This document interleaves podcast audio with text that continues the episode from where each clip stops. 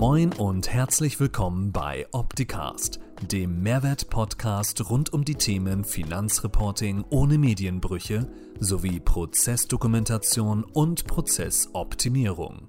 Bleibt informiert mit eurem Gastgeber Paul Liese. Moin aus Hamburg. Heute darf ich Moin sagen, weil mein Gast kommt auch aus dem Norden. Ähm, wir sprechen heute über das Thema ähm, Druck. Und zwar ist das so für mich eines der Ergebnisse aus diesem Jahr, dass ich persönlich, aber auch aus meinem Team heraus und wir beobachtet haben, wie Druck extern, jetzt vielleicht auch am Beispiel der Grundsteuerreform, jeden von uns irgendwo trifft. Und die Fragestellung ist auch immer, wie gehe ich damit um? Wie erkenne ich, dass es vielleicht zu viel Druck wird und wie kann ich gegensteuern? Und da fiel mir jemand ein, der eine Botschaft dazu hat und deswegen begrüße ich Achim. Hallo Achim. Hallo, schönen guten Morgen, Paul. Vielen Dank für die Einladung. Sehr gerne. Stell dich doch mal kurz vor für diejenigen, die dich noch nicht kennen, wer du bist, was du machst und warum du zum Thema externer Druck oder vielleicht auch selbstgemachter Druck gut was sagen kannst. Ja, ähm, ich bin Achim Krimulat, ich bin 47 Jahre alt, äh, bin seit 2007 Steuerberater und habe so die gesamte Traumkarriere so eines Steuerberaters äh, gemacht, wie man sich so vorstellen kann. Ähm, BWL-Studium, danach in einer Kanzlei angefangen mit einer tollen Reputation, ähm, habe dann dort losgelegt als Prüfungsassistent, dort meine Steuerberaterprüfung gemacht. Ähm, von Anfang an gesagt, ich möchte auch unternehmerisch tätig werden, also habe ich dann Anteile gekauft in dieser Gesellschaft ähm, und bin die Karriereleiter immer weiter hochgekrabbelt war insgesamt 18 Jahre dort in diesem, diesem Unternehmen und habe sozusagen vom kleinen Studenten, der keine Ahnung von nichts hat, mich äh, hochgearbeitet, die Karriereleiter bis zum Managementpartner. Wir waren, ähm, hatten drei Standorte, 60 Mitarbeiter und äh, insofern nicht so ein ganz, ganz kleiner Laden. Und ja, zum Thema Druck kann ich äh, eine ganze Menge erzählen, weil ich damit selbst Erfahrungen gemacht habe auf diesem steilen Karriereweg. Ähm, ich habe mit 38 meinen ersten Burnout gehabt. Ähm, bin da wirklich ein Jahr komplett aus der Kurve geflogen. Ähm, habe mich dann so nach und nach wieder zurückgekämpft ähm, an den Schreibtisch. Ähm, hatte dann mit 39 einen Schlaganfall, ähm, was auch mit Druck zu tun hat. Ähm, und habe dann angefangen, mein komplettes Leben sowohl das berufliche als auch das private umzukrempeln. Ähm, habe alles hinterfragt, alles Mögliche äh, geändert für mich, für mein Umfeld im Unternehmen und habe gelernt, mit dem Druck umzugehen, der da ist, der von außen kommt und den ich mir auch selber gemacht habe. Und jetzt arbeite ich seit anderthalb Jahren als Coach und Berater und Mentor für Steuerberatungskollegen, weil ich nämlich auch mitbekommen habe, dass dieser Druck in der Branche immer und immer mehr steigt, genauso wie du es ja auch schon anmoderiert hast. Und ich möchte schlichtweg meine Erfahrungen weitergeben ähm, und die blutigen Nasen, die ich mir holen musste, auf dem Weg anderen Leuten ersparen. Und äh, deswegen bin ich aus der aktiven Steuerberatung jetzt äh, raus, ähm, habe meinen Titel noch, bin noch Steuerberater, coache allerdings äh, ausschließlich Berufskolleginnen und Kollegen und helfe ihnen, einen eigenen Weg zu finden, mit diesem externen und internen Druck umzugehen. Und das macht einen Heidenspaß und Riesenfreude. Mhm. Vielen Dank, dass du so offen deine Geschichte in Auszügen teilst. Ich habe folgende Frage. Jetzt, ich sag mal, wir haben gerade darüber gesprochen, wenn ich irgendwo am Fließband arbeite, habe ich vielleicht eine andere Form von Druck, dass das nächste Auto vorbeifährt und ich schrauben muss. Ähm, jetzt haben wir aber in der Steuerberaterwelt ja die Situation, dass ich häufig Druck von außen bekomme, der zum Beispiel durch die Finanzverwaltung getriggert wird, würde mein Sohn jetzt sagen, wo ich auch feste Termine habe, wo ich gar nicht weg kann und zu dem Termin abliefern muss. Wie geht man damit um? Geht, ich, also ich bin davon überzeugt, jeder geht damit anders um. Aber am Ende bleibt das Thema, ich muss zu dem Termin etwas abgeben. Ja. Ja. Da gibt es, gibt es also der, der allererste Punkt ist, dass ich für mich äh, nicht auf Reaktion fahre, sondern auf Aktion. Das ist ganz, ganz entscheidend. Das heißt, ich muss planen. Ich muss genau gucken, was läuft wie und viele Steuerberaterinnen und Steuerberater sind leider, ich sage leider, weil es wirklich auch die Realität ist, ihre eigenen besten Mitarbeiter und eben wenig unternehmerisch tätig. Wenn ich es schaffe, aus dieser Freiberufler-Denkweise und aus der Ich bin mein bester Mitarbeiter-Geschichte rauszukommen und wirklich ein Unternehmen aufzubauen, wo ich dann solche Dinge eben planen kann, genau gucken kann, äh, welche Mitarbeiter habe ich zur Verfügung, welche Mandanten habe ich zur Verfügung, welche Themen stehen an, wie kann ich die, die Arbeitsplanung vernünftig machen und so weiter und so fort. Ähm, wird es aktiv. Es wird planbar und du kannst dann ähm, sozusagen nicht immer die, die Feuer austreten, die auf einen äh, auf dem so äh, auf einen zukommen, sondern wirklich, du siehst ja, was auf dich zukommt und kannst dann entsprechend ähm, planen und damit umgehen. Und das machen viele halt nicht, ähm, weil die, die Arbeit so, so viel ist, dass viele einfach und ich sage das jetzt, obwohl ich dafür auch schon viel Kritik einstecken musste von Berufskollegen. Viele haben äh, leider den Überblick ein bisschen verloren. Ähm, weil einfach schon, ich sag mal, vor zwei Jahren eine ganze Menge Arbeit da war. Da waren ja Steuerberater und Steuerberaterinnen auch schon gut ausgebildet. Dann kam diese Corona-Geschichte mit dazu, mit allen möglichen Themen wie äh, Mandanten äh, kriegen Probleme äh, im Liquiditätsform, haben keine Aufträge mehr, müssen mit Überbrückungshilfen versorgt. Dann das Grundsteuerthema, was noch dazu kommt, die ganzen Konjunkturprogramme, die da waren, Kurzarbeit und, und, und. Ähm, es wurde immer mehr und immer mehr und immer mehr. Und so ist es in den letzten zwei, drei Jahren schlichtweg ein Stück weit eskaliert und viele haben den Überblick verloren, planen nicht mehr, sondern reagieren. Und das ist natürlich Druck, den, den man kaum aushält, weil man, weil man schlichtweg das, das Gefühl hat, äh, es nicht mehr im Griff zu haben. Ist das so ein Thema, was ich teilweise auch beobachte? Du sagtest gerade eben, der Steuerberater, die Steuerberaterin ist ihr bester Mitarbeiter, ihre beste Mitarbeiterin. Ist das so ein Thema, dass es schwerfällt, abgeben zu können, loslassen zu können, zu sagen, jetzt habe ich hier einen Mitarbeiter, dem vertraue ich und auch wenn es gegen die Wand fährt, beim nächsten Mal macht das richtig, weil er es lernt? Das ist ein, äh, auf jeden Fall eine Theorie, die ich unterschreiben würde, äh, dass es vielen wirklich schwerfällt abzugeben. Viele kommen aus der Praktikerschiene, haben selbst äh, Spaß auch am, äh, am Umgang äh, mit, den, mit den Systemen in der Betreuung der Mandanten, ähm, was ja auch gut ist. Ähm, und weil sie es dann gut machen, steigen sie meistens dann auch auf in der Hierarchie einer Steuerberatungskanzlei. Also ein guter äh, Prüfungsassistent macht eine Steuerberaterprüfung, wird ein guter Steuerberater und äh, der nächste logische Karriereschritt ist dann Unternehmer zu werden. Ja? Und ähm, auf dem Weg lernen viele schlichtweg nicht abzugeben, anderen zu vertrauen, weil sie ja selber ähm, Leistungsträger in der Kanzlei waren. Deswegen sind sie aufgestiegen. Und da fällt es wirklich vielen schwer, sich in diese neue Rolle einzufinden und, ähm, und dann halt Mitarbeiter zu stärken, aufzubauen, äh, eine Fehlerkultur in, in den äh, Unternehmen zu implementieren, ähm, dass die Mitarbeiter auch aus ihren eigenen Fehlern lernen dürfen. Ähm, und ja, das ist ein, ein großer Punkt auf jeden Fall, der da noch mitspielt.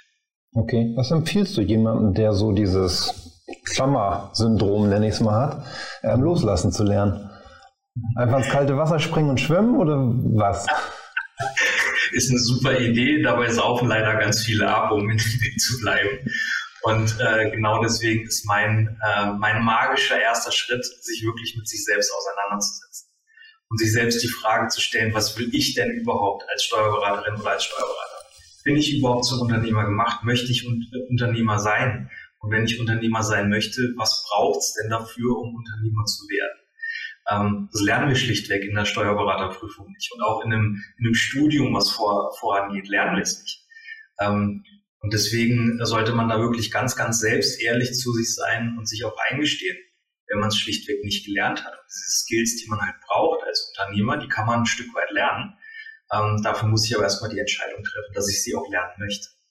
Und okay. äh, viele stecken halt so in dem, in dem täglichen Wahnsinn, nenne ich es mal, dass sie sich mit solchen Themen überhaupt nicht auseinandersetzen, sondern immer nur Feuer austreten. Äh, sowohl auf der fachlichen Seite als auch auf der Mitarbeiterführungsseite oder äh, wo will ich mit meiner Kanzlei hin und so weiter, weil schlichtweg dieses diese Zeit sich nicht genommen wird, sich mal damit auseinanderzusetzen, was will ich denn überhaupt für mich und auch für meine Kanzlei. Und das, das heißt, ist der erste Schritt, den man gehen sollte aus meiner Sicht. Das heißt, du machst aus deiner äh, Unterstützung als Coach aus dem Steuerberater einen Unternehmer. Oder stellst fest, er ist tatsächlich kein Unternehmer und er sollte vielleicht einen Schritt zurücknehmen.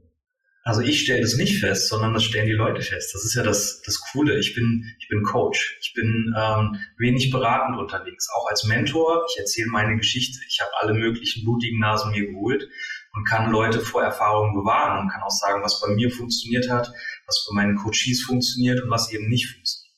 Das Wichtige ist die Selbsterkenntnis und die Selbstehrlichkeit. Ich sage niemandem, dass er kein Unternehmer ist oder vielleicht auch lieber kein Unternehmer sein sollte sondern man muss selbst ehrlich mit sich umgehen und dann halt gucken, wo will ich denn hin.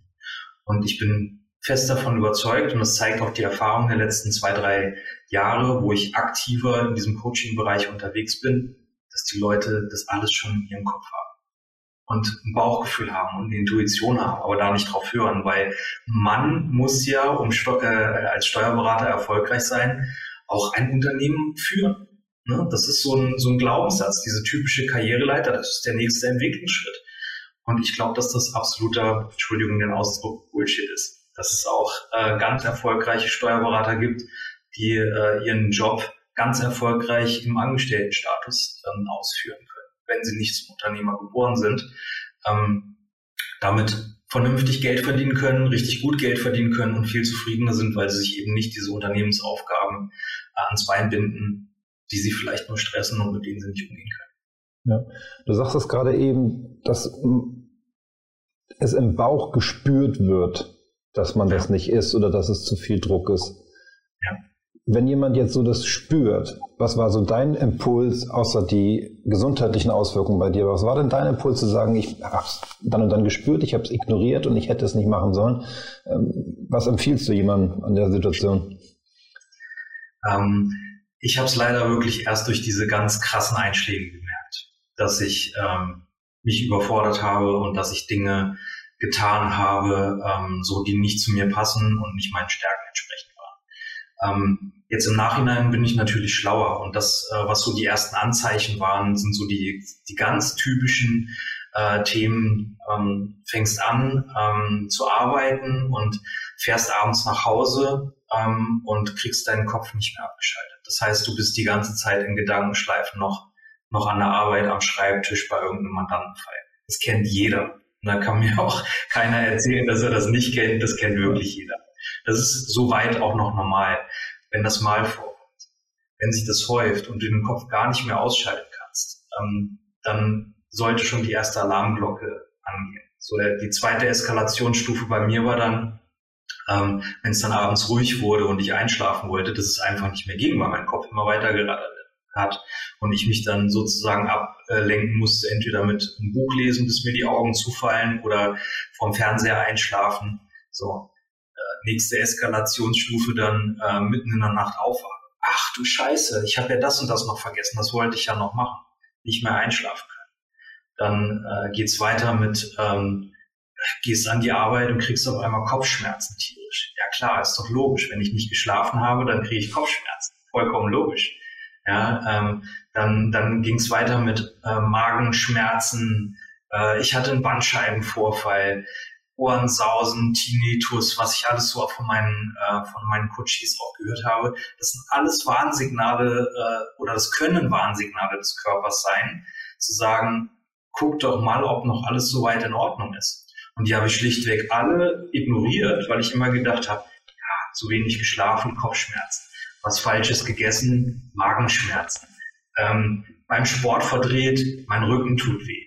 Mich irgendwie zu lange am Schreibtisch aufgehalten, Rückenschmerzen. Ich hatte immer eine logische Erklärung, bis ich dann irgendwann ähm, morgens vorm Kleiderschrank stand so und wollte ein Hemd anziehen, entweder ein weißes oder ein blaues und ich stand da und konnte mich nicht entscheiden. Stand da eine Stunde lang vor diesem Kleiderschrank und du weißt es selber, du hast ja mit vielen Steuerberatern zu tun. Du triffst ja jeden Tag Entscheidungen über Entscheidungen über Entscheidungen. Und ganz ernsthaft, ein Hemd aus dem Schrank zu nehmen, ist jetzt keine, keine bahnbrechende unternehmerische Entscheidung, aber es ging einfach nichts mehr. Und selbst da habe ich noch nicht gemerkt, dass ich vielleicht mal reflektieren sollte, sondern musste dann erst komplett auf die Nase fallen. Und ähm, ich glaube, mir hätte es damals extremst geholfen, wenn ich äh, Kollegen gekannt hätte, die äh, von ihren Erfahrungen mal offen und ehrlich berichten. Und deswegen gehe ich jetzt damit raus und sage, Leute, achtet auf euch, passt auf euch auf.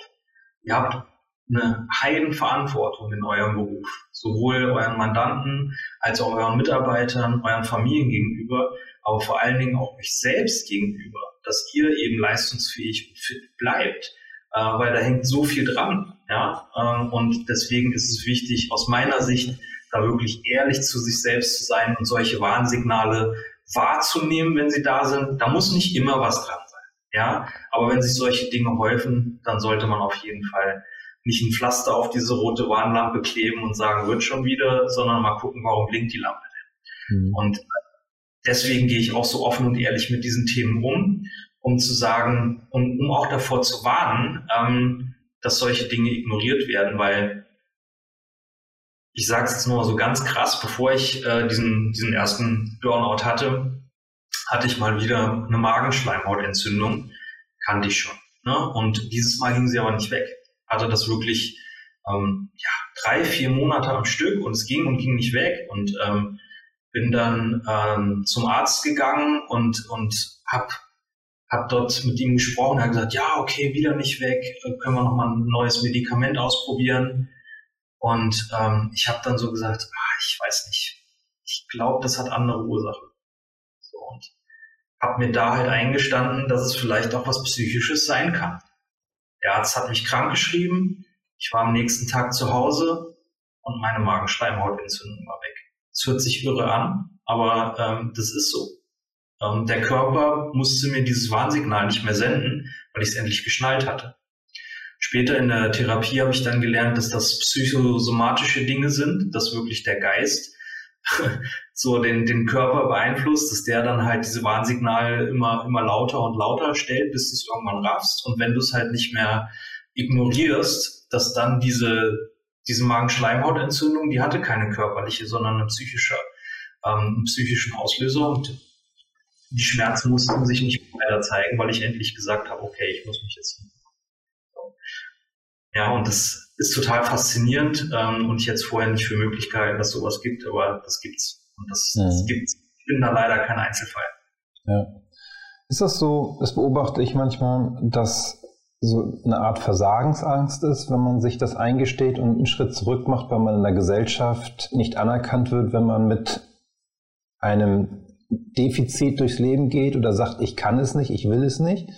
Diese Angst zu scheitern, weil man dann dafür verurteilt wird? Das ist definitiv eins der Hauptprobleme, sich das nicht einzugestehen. Ähm, dass, dass dort vielleicht Überlastungen da sind, dass man über die eigenen Grenzen gegangen ist. Und ähm, habe ich früher auch gedacht. Ähm, es gab dann bei mir halt keine andere Möglichkeit mehr, als wirklich offen und ehrlich anzusprechen, was ich auch getan habe.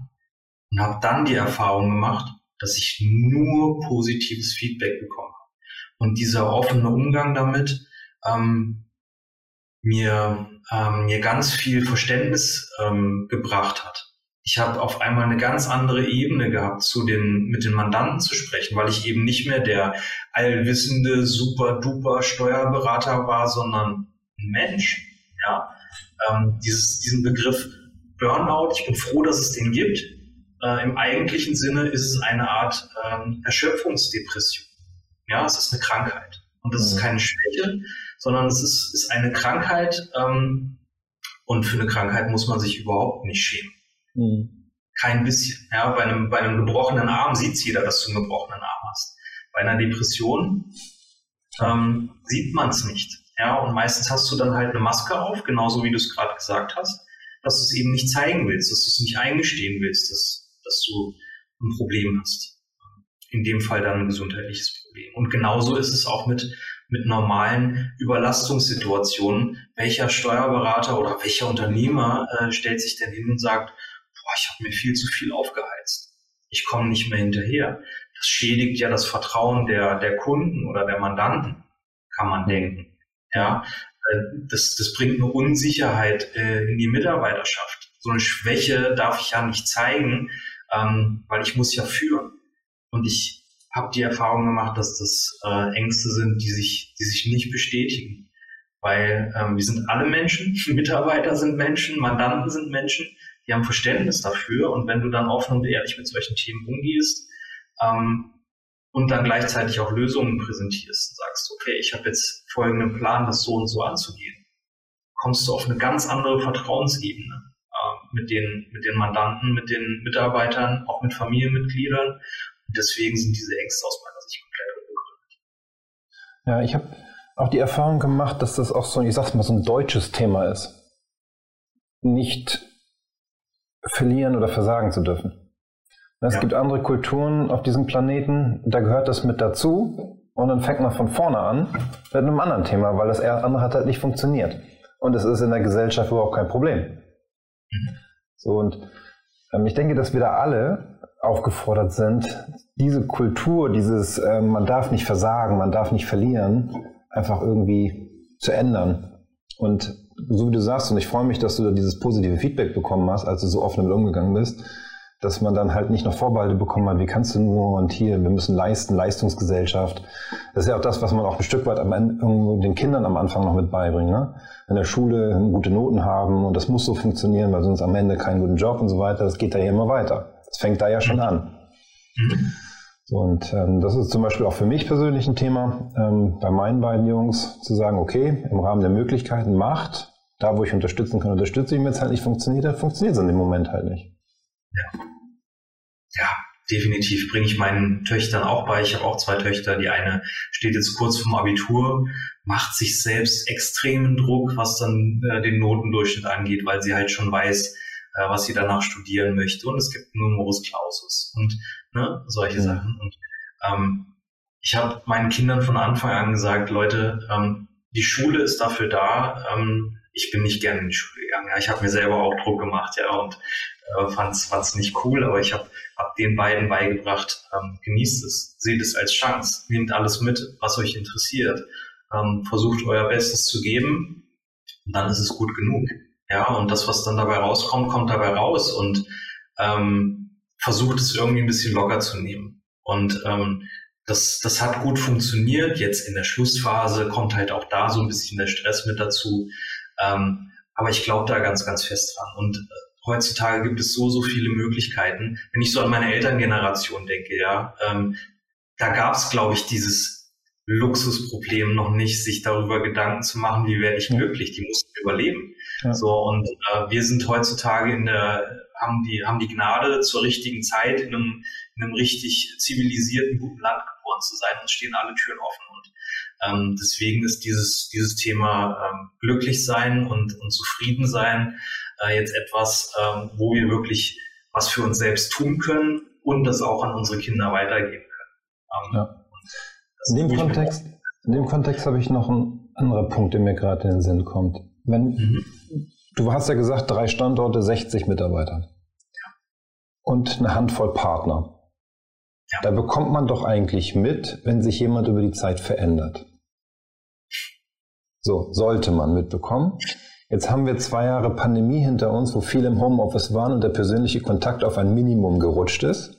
Mhm. Und aktuell ist so mein Empfinden, es ist schwierig, die Menschen wieder in die persönliche Situation zu bringen, sich persönlich in Austausch zu begeben, face to face, in einem Büro, in einem Meeting, wo auch immer, um auch wieder dieses, diese Möglichkeit haben, mitzuerleben, wie verändert sich jemand und auch zu sagen, hey du, irgendwas ist mit dir.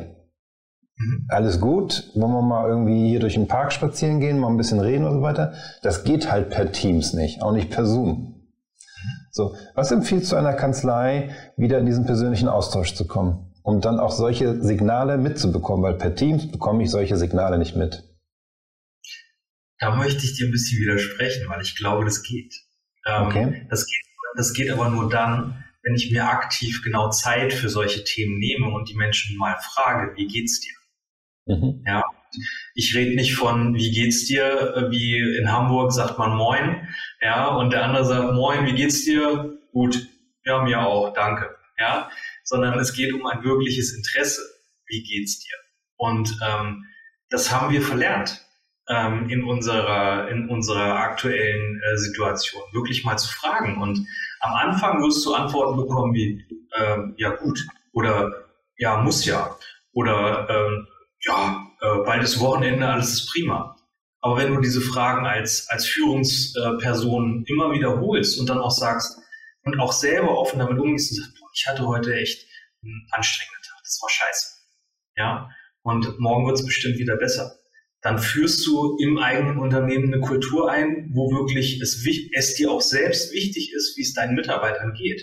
Und dann kannst du das über Teams machen, über Zoom machen, in Präsenz machen, weil du hast gerade darauf angesprochen, so ungefähr, es hätte ja jemand merken müssen von außen, dass es mir damals schlecht ging. Ja, das hat keiner gemerkt. Obwohl wir da in Präsenz zusammengearbeitet haben, weil jeder so fokussiert auf seinen Aufgabenbereich war, ähm, dass das schlichtweg nicht angesprochen wurde. Und genau da ist der, der Punkt, wenn ich in Präsenz nicht frage, wie geht's dir? Oder nicht diese Empathie habe, oh, der hat sich verändert, was drückt da irgendwo der Schuh? Dann habe ich das auch nicht äh, in der virtuellen Welt. Ich glaube, dass es wirklich damit zusammenhängt, ein echtes Interesse für den, für die Mitarbeiter zu haben und dann sich die Zeit aktiv dafür zu nehmen, auch mal nachzufragen, wie es den Leuten geht, was sie brauchen, äh, damit sie gut arbeiten können und ähm, was vielleicht fehlt. Und mhm. das kann man sowohl digital als auch in der, in der analogen Welt machen. Ja, sehr guter Hinweis. Danke dir dafür. Gibt es noch aus deiner Sicht, wir haben jetzt fast die halbe Stunde, die wir uns vorgenommen haben, erreicht, etwas, was wir, ja, es geht so schnell immer, ne, wenn man dann im Thema ist. Krass. Gibt es noch irgendeinen Punkt, wo du sagst, das wollen wir noch als Botschaft mit rausgeben? Also ich äh, appelliere wirklich an, an jeden Einzelnen, äh, der sich das hier anschaut, selbst ehrlich mit sich zu sein. Ja, und zu schauen, was tut mir gut, was tut mir nicht gut, was kostet Körner, was, was stresst mich, was gibt mir Kraft und sich wirklich dafür bewusst mal Zeit zu nehmen. Und das kann mit fünf Minuten am Tag anfangen, dass man sich morgens einfach mal hinsetzt und den Tag plant und dann halt guckt, ähm, welch, auf welche Dinge freue ich mich, wo habe ich Bock drauf und was kotzt mich jetzt schon an, wenn ich dran denke, dass ich mich drum kümmern muss. Ja, jetzt im Moment sind es die ganzen Zinsbescheide, die kilometerweise von den Finanzämtern kommen. Die kommen ja nur per Papier. Nur per Papier, natürlich. Digital ist ja komplett überbewertet. Ähm, dass man sich da wirklich bewusst die Dinge macht und, äh, und dann bewusst drauf guckt und Dinge, die man ändern kann, auch versucht zu ändern und nicht sagt, ja, den Kopf in den Sand steckt, ich kann nichts dran ändern. Weil wir, wir haben so viel selbst in der Hand, Dinge zu verändern. Wir müssen es halt mal anpacken. Und das ist mein großer Appell, da wirklich auch den Mut zu haben, ähm, Veränderungen in Angriff zu nehmen, weil es, lohnt sich definitiv. Ja, das sehe ich ganz genauso. Vielen Dank für deine Impulse, Achim. Kurzer Ausblick noch auf nächste Woche. Und zwar ist der Sven Horak bei uns zu Besuch und wir sprechen über das Thema ja, das leidige Thema Verfahrensdokumentation, wenn man es mal so ausdrücken möchte. Aber es gibt einen Benefit aus, wenn ich aus der Verfahrensdokumentation eine Prozessdokumentation mache und äh, mit dem Mandanten über seine Prozesse spreche und ihm helfe, diese zu optimieren. Und Sven unterstützt Steuerberaterinnen und Steuerberater, das für sie und deren Kanzleien zu tun mit ihren Mandanten und wird erzählen seine Erfahrungen, die er gesammelt hat, was gut funktioniert, was nicht gut funktioniert.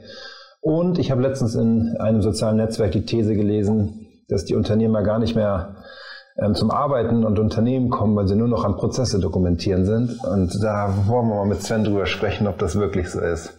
Dass das so ist. Achim, ich wünsche dir ein schönes Wochenende. Ja, vielen, vielen Dank, Dank dass du dabei warst. Und euch allen, die ihr zugeschaut habt, auch. Bleibt gesund und dann bis nächste Woche. Macht's gut. Ciao. Bis bald. Tschüss. Das war Opticast. Ich hoffe, es hat Ihnen gefallen.